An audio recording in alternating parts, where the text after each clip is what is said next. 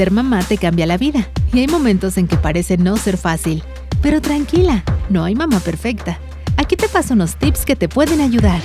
Mamá Ligera, con Mónica Villalobos. Tips y reflexiones para mamás. Hola, ¿qué tal? Qué gusto que me acompañes en este podcast, Mamá Ligera. Soy Mónica Villalobos, soy mamá y quiero compartir contigo temas de maternidad. Pero antes de empezar, quisiera preguntarte, ¿Cómo te imaginas que es una mamá ligera? Para mí es una mamá que se libera de miedos, de dudas, de prejuicios, que no se complica, que es práctica, que sabe enseñar la disciplina a sus hijos pero sin culpa.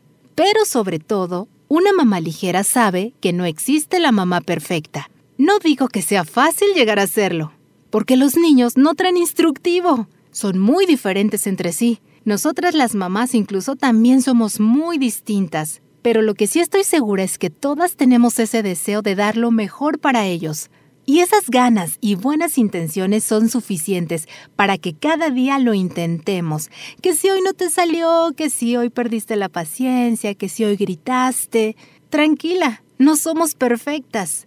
Hay que volver a intentarlo. Recuerda, la práctica hace a la mamá ligera. Me encantaría que compartas conmigo tus experiencias como mamá en mis redes sociales o en Instagram como Mamá Ligera. Ya fue mucho bla bla bla, pasemos a los tips para mamás primerizas. Lo que a mí me hubiera gustado que me advirtieran, compartieran, antes de ser mamá. Los recopilé de acuerdo a mi experiencia. El primer tip que te doy es libérate del miedo a ser mamá. Muchas veces ese temor a lo que se pueda vivir en la maternidad ocasiona que pospongamos el tener un hijo. A mí me pasó. Por mi adicción inconsciente de vivir en el futuro, me la pasaba pensando, ¿y si tengo un hijo y no lo sé cuidar? ¿Y si esto? ¿Y si lo otro? No, aún no estoy preparada. Así que te recomiendo detenerte a analizar profundamente las razones por las cuales lo dudas. Tal vez todavía no es tu momento, pero ¿y si solo son temores infundados? Si tu decisión y tu deseo es ser mamá, ten la seguridad de que una vez que tengas a tu bebé, cualquier situación que vivas, dudas, contratiempos o lo que sea, vas a encontrar una solución y se va a resolver. Siempre encontrarás a alguien que te va a ayudar, que te compartirá su experiencia, un libro que te puede orientar, un podcast como este que te puede ayudar, un familiar te puede dar su opinión, aunque de hecho muy seguido te las dan sin que se lo pidas o un pediatra te puede sacar de cualquier duda. Es normal tener miedo porque no tenemos experiencias con bebés. Nos asusta la nueva situación, pero ten confianza, sí vas a poder. Ahora, detengámonos en este punto. ¿Solo se necesita la confianza en que sí vas a poder? No, es importante, pero no lo es todo. Entonces, el segundo tip viene de la mano del primero. Una vez que te has liberado del miedo o que con todo y miedo vayas a ser mamá, debes hacer lo que te corresponde. Es decir, que te cuides durante el embarazo, estés tranquila, comas bien, hagas ejercicio, acudas a tus consultas médicas. Con el doctor planteas tus dudas, debes tomar lo que te recete, hierro, ácido fólico, que descanses en la medida de lo posible y prepares tu cuerpo para el momento del nacimiento. Eso es lo que a ti te toca. El tercer tip, después de hacer lo que a ti te corresponde, es soltar tus expectativas, que confíes en que pasará lo que tenga que pasar y que sea lo que sea, siempre habrá una solución. Te voy a contar lo que me pasó a mí. Yo hice lo que tenía que hacer, desde mis consultas hasta elegir el lugar donde quería que naciera mi bebé, pero las cosas no pasaron tal cual las imaginaba. Yo esperaba que el parto fuera rápido y no fue así. Pasaron 24 horas para que mi hija naciera desde que sentí la primera contracción, así que esa expectativa no se cumplió. La segunda cosa que no se pudo hacer tal como yo la esperaba era tener a mi hija en brazos una vez que naciera. Tuvo que estar en una especie de incubadora porque al nacer tomó líquido amniótico, así que no pudo estar conmigo en esas primeras horas. Y después tenía elevada la bilirrubina, ¿Qué es una sustancia amarilla que resulta de la descomposición normal de los glóbulos rojos. Dato cultural. Lo que sí se me cumplió en este embarazo es que mi bebé naciera por parto, pero en el segundo embarazo ya no se pudo porque mi bebé fue prematura, siete mesina. Fíjense que varias de mis amigas me han compartido su experiencia, que muchas deseaban tener parto, pero fue necesaria la cesárea. Ya sea porque su bebé fue prematuro como la mía, porque no presentaron labor de parto, porque había sufrimiento fetal o porque tenían doble cordón umbilical en el cuello. Así que esa expectativa con mi segunda bebé de que fuera un parto no se pudo. Esa fue mi experiencia. Habrá mamás a las que se les cumplen muchas de sus expectativas y qué bonito. Si ocurre algo no planeado, no te sientas culpable. Lo que sí te recomiendo es sacar las emociones que te pueda producir una situación inesperada. Con un terapeuta, con alguien de tu confianza. Escribe una carta, llora, desahógate. En mi caso yo lloré y lloré para sacar la tristeza por no haber vivido completo mi segundo embarazo, porque como les dije, mi hija fue siete mesina.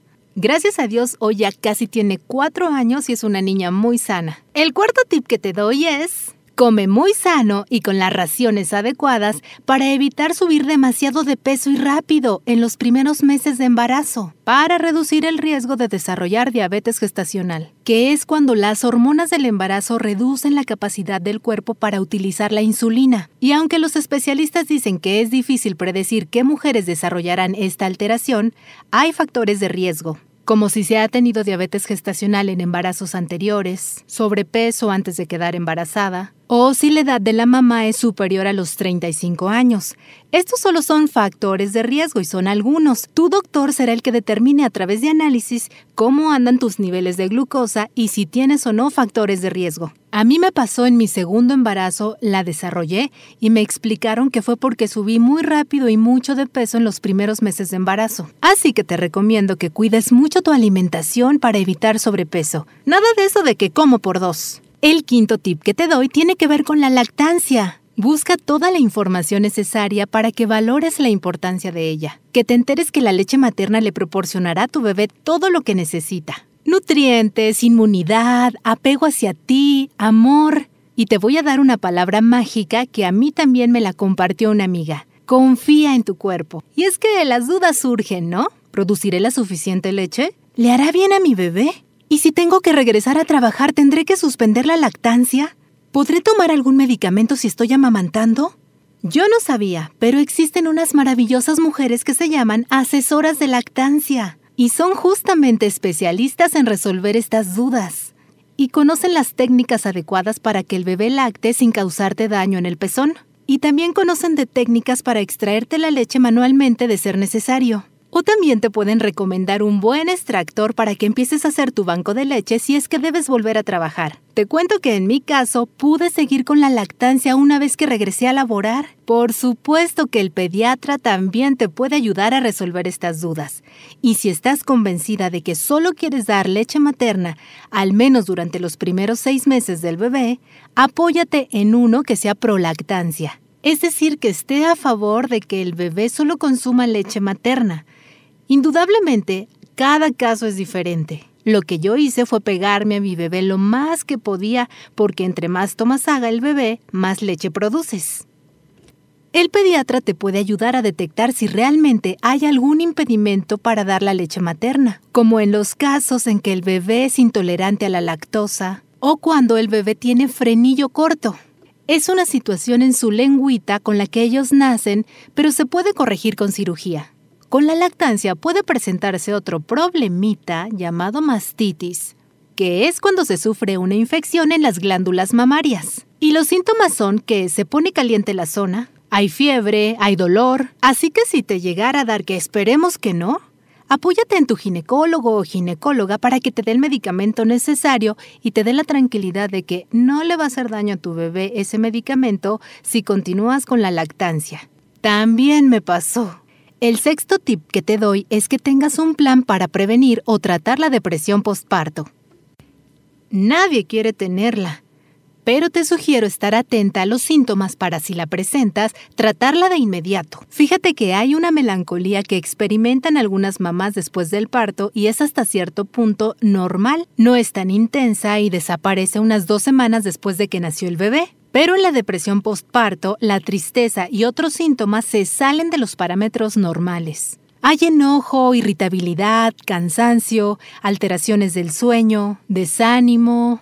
También es importante que conozcas los factores de riesgo, como son haber padecido depresión en otro momento, genética, es decir, que existan antecedentes familiares de depresión, la edad de la mamá o el cansancio. Todos estos son factores de riesgo. Así que sin prejuicios o culpa, hay que buscar ayuda de un profesional, sea un psiquiatra o psicólogo. El séptimo tip que te doy es tener un plan para poder dormir o descansar. A veces resulta molesta y hasta dudamos de la frase que nos dicen a las que vamos a ser mamás, duerme ahora que puedes. Pero tienen razón. Efectivamente, el bebé recién nacido demanda comer cada ciertas horas durante el día y también durante la noche. Así que la calidad del sueño de las mamás no es muy buena. Por eso es importante que organices un plan con tu pareja o con las personas que vayas a vivir una vez que nazca el bebé para que se comprometan a ayudarte, a cuidarlo unas horas en lo que tú duermes, a echarte una manita con los quehaceres de la casa o cuidando a los otros pequeños si es que ya hay. El chiste es que tú duermas. O si no, vas a andar irritable como zombie, todo te va a molestar, o vas a sentir hasta cierto punto rechazo por el bebé, y todo es por cansancio. El último tip de hoy, el 8, es que busques una red de apoyo. Una red de apoyo con otras mamás, que seguramente después se van a convertir en tus grandes amigas, porque se van a identificar, porque van a compartir sus experiencias, sus frustraciones, sus dudas. Te cuento que yo estoy en un grupo de WhatsApp de mamás donde compartimos también nuestras dudas, experiencias, a veces nos quejamos, pero nos entendemos, nos apapachamos, algunas ni nos conocemos en persona, pero nos identificamos y nos llevamos bien y de alguna manera todas nos sentimos acompañadas. Si tú no conoces ninguno, pregúntale a una amiga que sea mamá si conoce algún grupo de estos al que te puedas integrar o si no, puedes crear el tuyo, invitando a conocidas, amigas, vecinas que también tengan hijos y estar dispuesta sobre todo a compartir sin juzgarse, a apoyarse, porque aunque somos diferentes, tenemos circunstancias distintas, hay algo que nos une el ser mamás. Y hasta aquí el episodio de hoy. Recuerda escribirme a mis redes sociales si tienes algún otro tip para mamás primerizas o si te identificaste con algo, compártemelo. Me encuentras en Twitter como Monique Villalobos o en Instagram como Mamá Ligera. Te espero en el siguiente episodio.